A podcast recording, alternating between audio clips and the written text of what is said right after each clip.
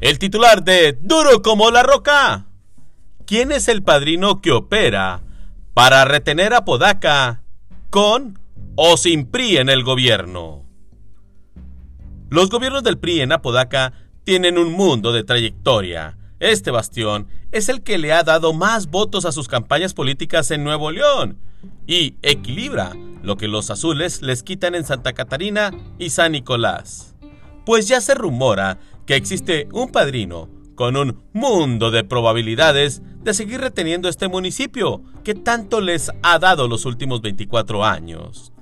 Este acuerdo muy reciente a alguien va a dejar en el camino rumbo a la gubernatura, porque se habla que los alcaldes en disputa para repetir por el mismo cargo tuvieron que tejer fino para que quien sea el munícipe no afecte ninguno de los intereses que tienen. Qué listos, ¿verdad? Me viene a la mente que César Garza también aspiraba a ser el candidato a la gobernatura, pero se alineó con Adrián de la Garza en el Tú lo serás.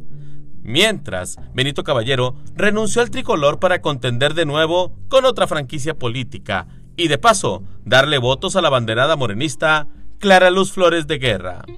¿Cómo habrá sido negociado ese acuerdo? Porque de haberlo, seguro, habrá un voto cruzado por el Palacio de Cantera. ¿Quién será el más damnificado y quién recibirá los votos del bloque apodaquense? ¿Clara Luz Flores o Adrián de la Garza? Lo dicho, en esta campaña vamos a ver de todo. Así que, no se sorprenda. Duro como la roca, su servidor, Efren Andrade.